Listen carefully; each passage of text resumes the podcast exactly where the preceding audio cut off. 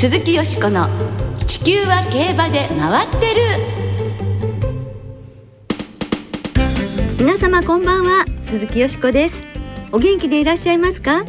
私は元気です。地球は競馬で回ってる。この番組では週末の重賞レースの展望や競馬界のさまざまな情報をお届けしてまいります。最後までよろしくお付き合いください。今日ご一緒してくださるのは大関俊アナウンサーです。はいこんばんは。よろしくお願いします。よろしくお願いいたします。今週から中山中京競馬場へ舞台を移しての開催秋競馬がスタートいたします。まあ夏競馬もあっという間に終わってしまいましたが、ね、どんなことがこの夏の競馬印象に残っていらっしゃいますか？初めて札幌記念を実況したことですかね、えー、あれだけ豪華なメンバーになって、えー、場内もすごい熱気でしたし、うん、いざ自分が実況する立場になるとこんなに緊張するんだっていうところでしたね、えー、まあ、そんな中のジャックドールが2番手から抜け出すような競馬をして、本当にこの秋が楽しみになるような、いいレースを実況できたっていうのが一番この夏印象に残ってることでしたかね。馬券の方ははっきり言ってほとんどいい思い出はなかったんですけれども。ねでも本当いい実況でねありがとうございました。本当あのそんな夏もね回ってしまいましたけれどもサマーシリーズ大詰めを迎えています。サマージョッキーズシリーズは24ポイントで浜中卓騎手がトップなんですが2ポイント差で2位が川田優雅騎手もうまだまだこちらたくさんのジョッキーに優勝の可能性が残っているというところですから、はい、直前までこと計算が難しそうですけど、ね、そうですね。山中騎手がね重賞に騎乗されないんですよね、ね、はい。いやいやいやいや本当サマーシリーズのチャンピオンの座をかけた日曜日のセントールステークスと京成杯オータムハンで注目いたしましょう。鈴木よしこの地球は競馬で回ってる。この番組は JRA 日本中央競馬会の提供でお送りします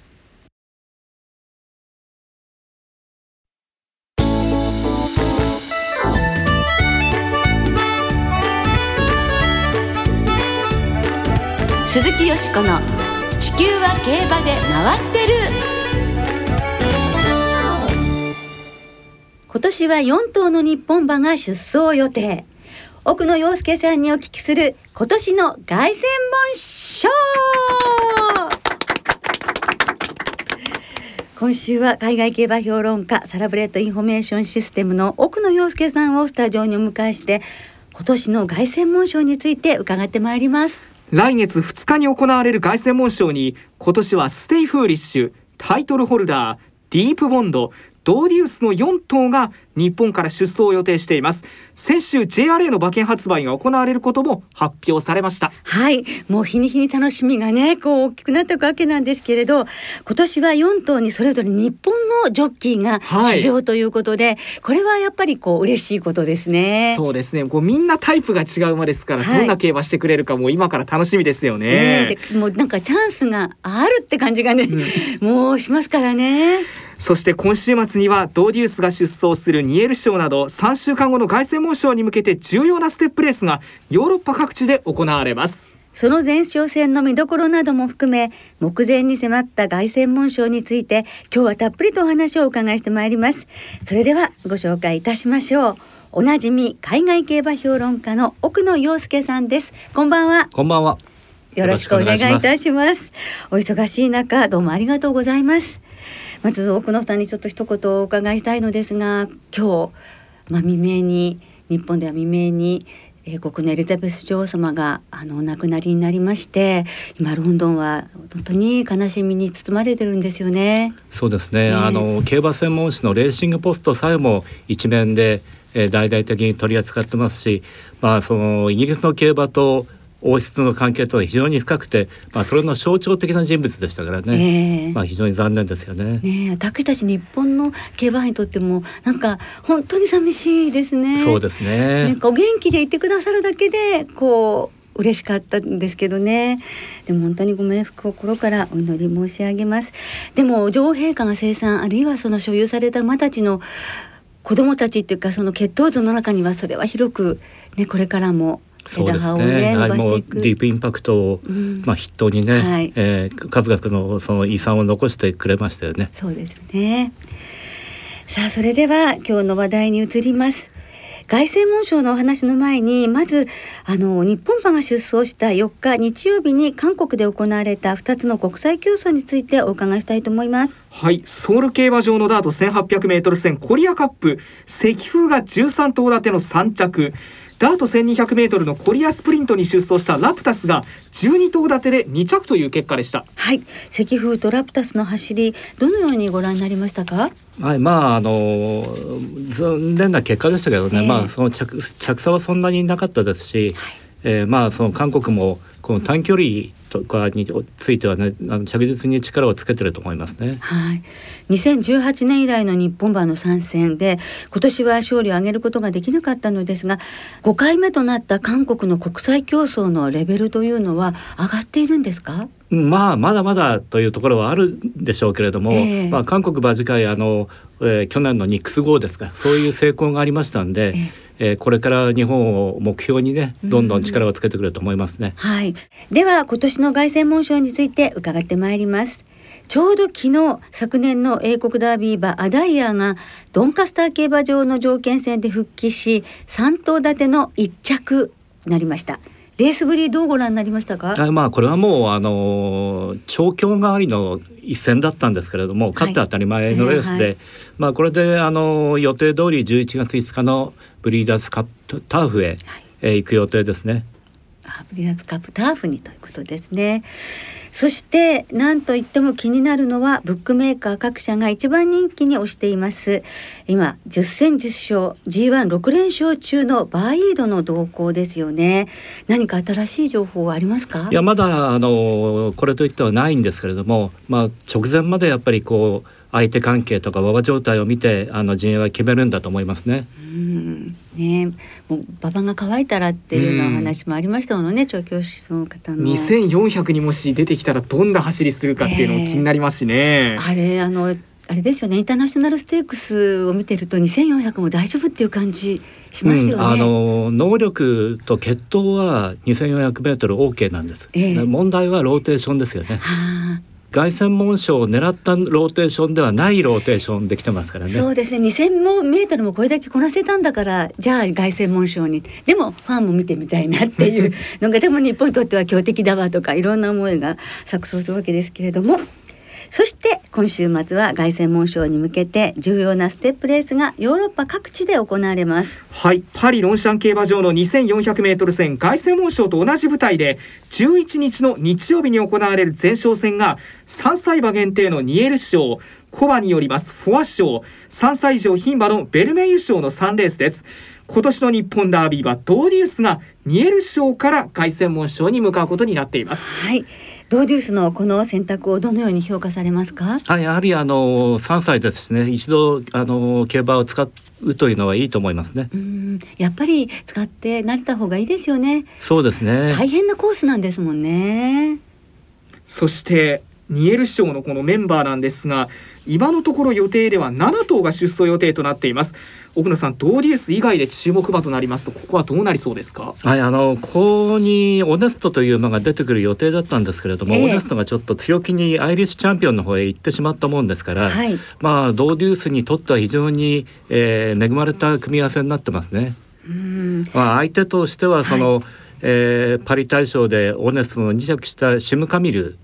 だと思います。はい、まあこれ一頭ですかね。相手はこの馬だけ、はい、後には負ける感じがしない。そうですね。はあ、まあドードゥースはまあ八分の出来でしょうけれども、うん、それでもまあいい競馬をして、はい、えー、本番にあの楽しみを残してもらいたいですね。うん、はい。そういう姿をね見たいと思いますね。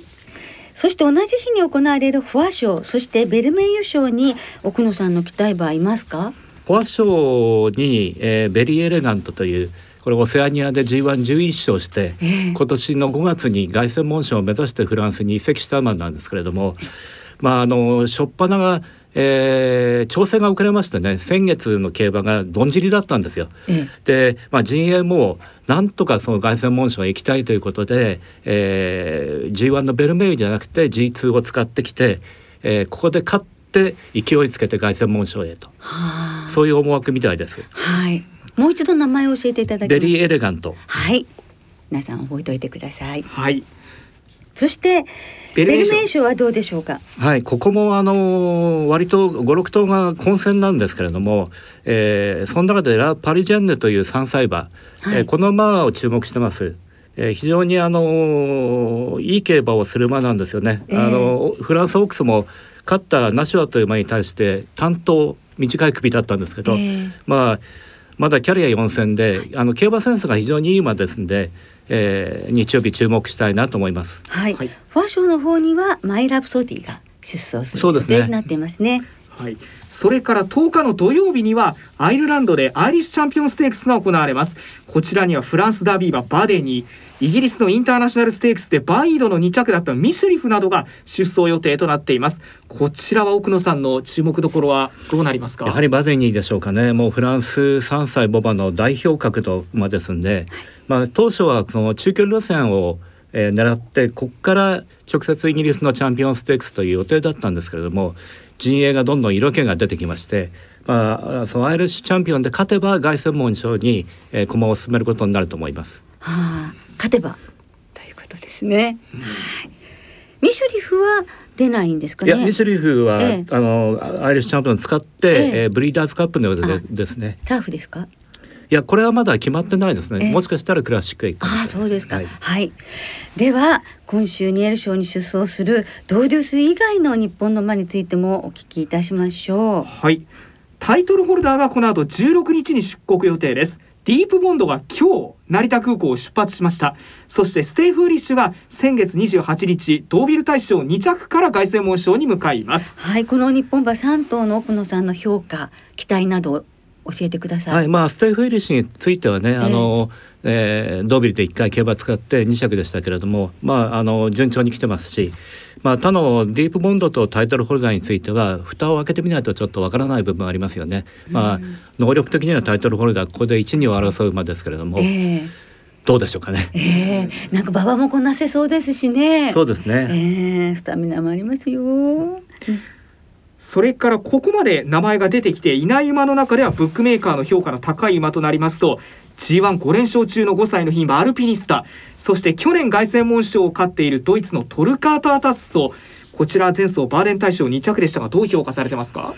はい、まずアルピニスタについてはまあ順調に来てますよね。G1 まあ年をまたいで G15 連勝してるんですけれども、えー、なかなかできることじゃないですね。えー、えー、あのこの馬非常にあのえー、運を持ってる馬なんですね。月もある馬なんで、えー、この馬あたりもえー、好勝負しておかしくないですね。はい、大レースにはね、運もつきものですし、牝馬の優勝馬もね、たくさんいますからね。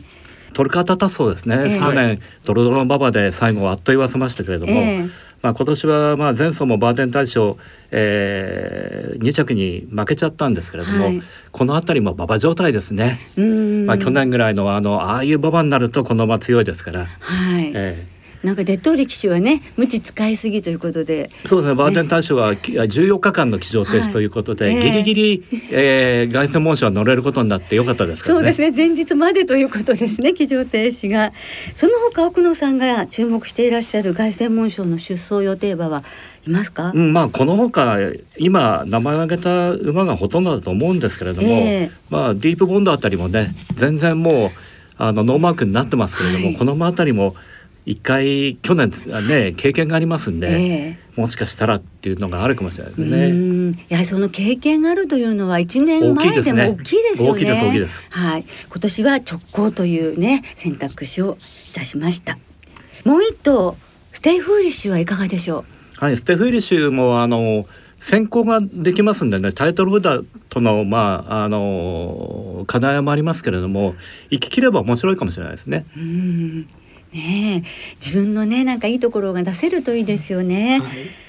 今年の凱旋門賞やはりハイレベルなメンバーの争いになりそうですね。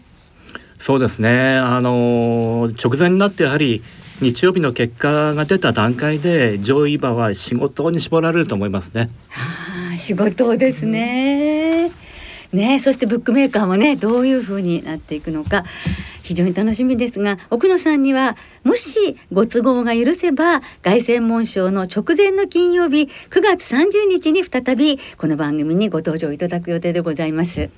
今日お忙しい中どうもありがとうございました。ありがとうございました。以上今日はサラブレッドインフォメーションシステムの奥野陽介さんをスタジオにお迎えして今年の凱旋門賞についてお伺いいたしました鈴木淑子の地球は競馬で回ってる。ここからは週末に行われる重賞を展望していきましょう。今週は土曜日に中山で秋華賞トライアルの紫苑ステークス日曜日には中山で京成杯オータムハンデキャップ。同じ日曜日には中京ではセントールステークスが行われますまずは日曜日の中山で行われる G3 芝 1600m のハンデ戦。京成杯オータムハンデキャップの展望です。サマーマイルシリーズの最終第4戦となっています。サマーマイルシリーズ今のところポイントトップがウィンカーネリアンです。このレースに出走するベレヌスが勝つと追いつくことができるという状況になっています。それ以外ですとウィンカーネリアン単独優勝ということになります、はい。9日金曜日正午の時点で中山天候曇り芝ダーとともにやや重。ただ芝の生育は順調で全体的に良好な状態ということです。日曜日の中山曇り時々晴れという予報が出ています。はい。さあよしこさんここはいかがでしょう？はいここはですね、えー、本命は5枠8番のダーリントンホールです。まあ弱いところがなくなってねあの5歳秋を充実したものにしてほしいと願っております。2年半以上勝利がないんですけれどもここで重賞制覇期待したいと思います。相手は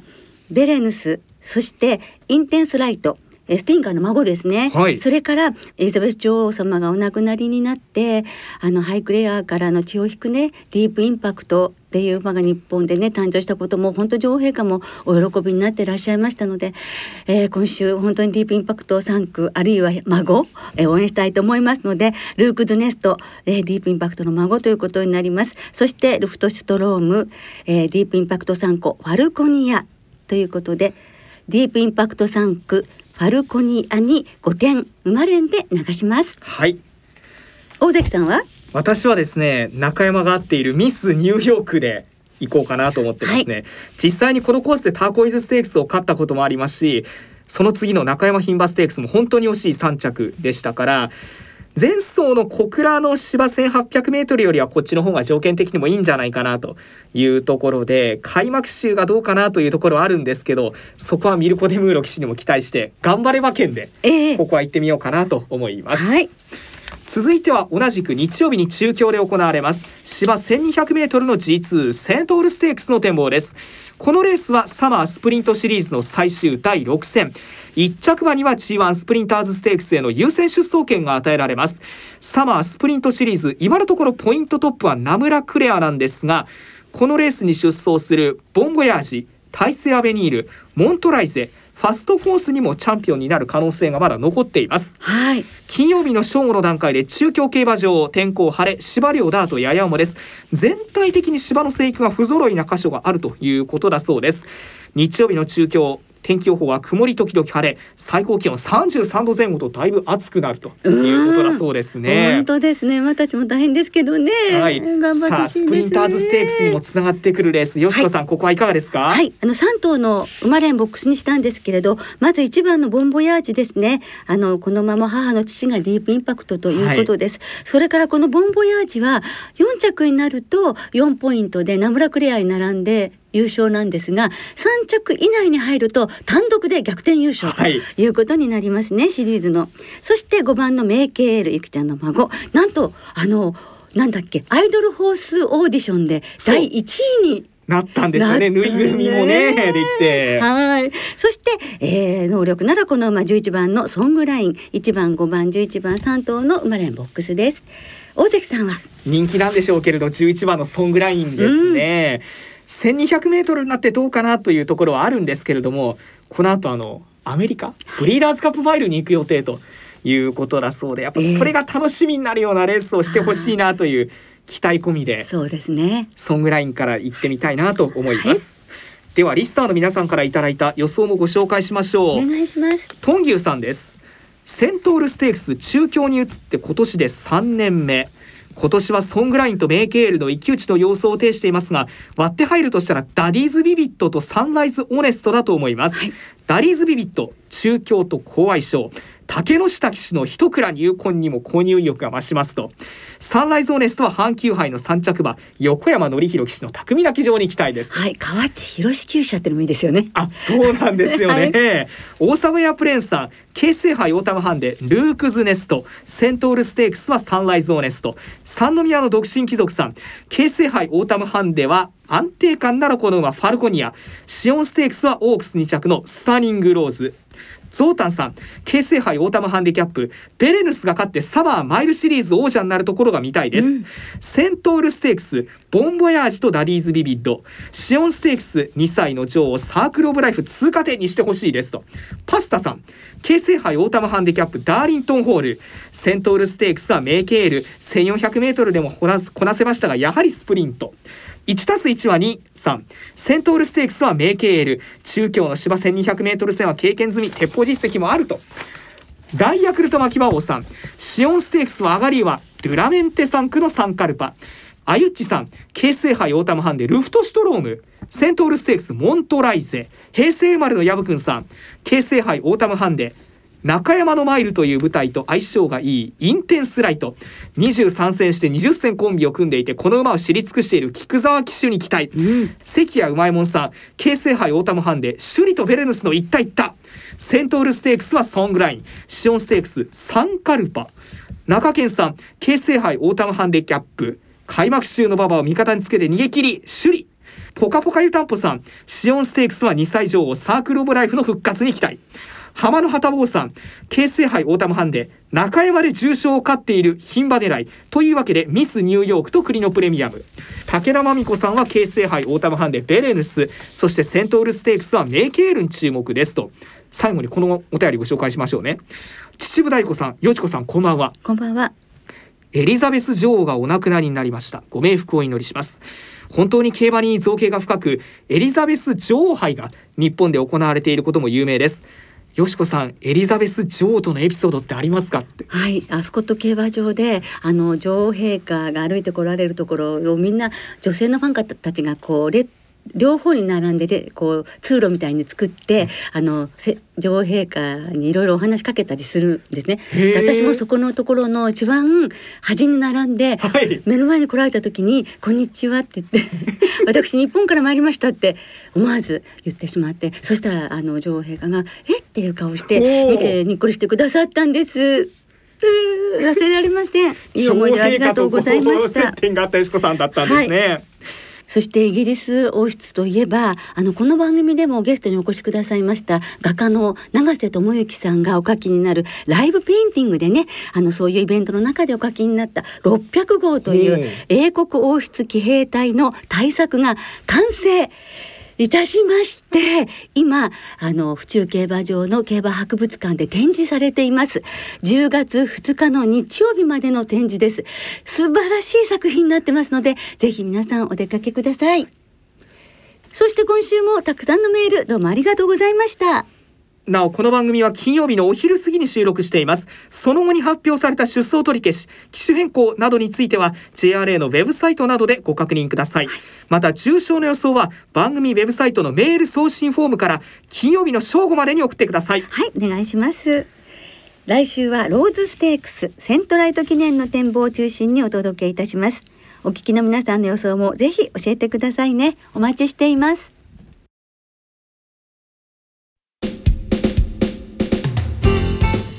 そろお別れの時間となりました。今週末はいずれも開幕週を迎える中山と中京2つの競馬場でレースが行われます。今週の2歳戦は2つの競馬場で8つの新馬戦と9つの未勝利戦。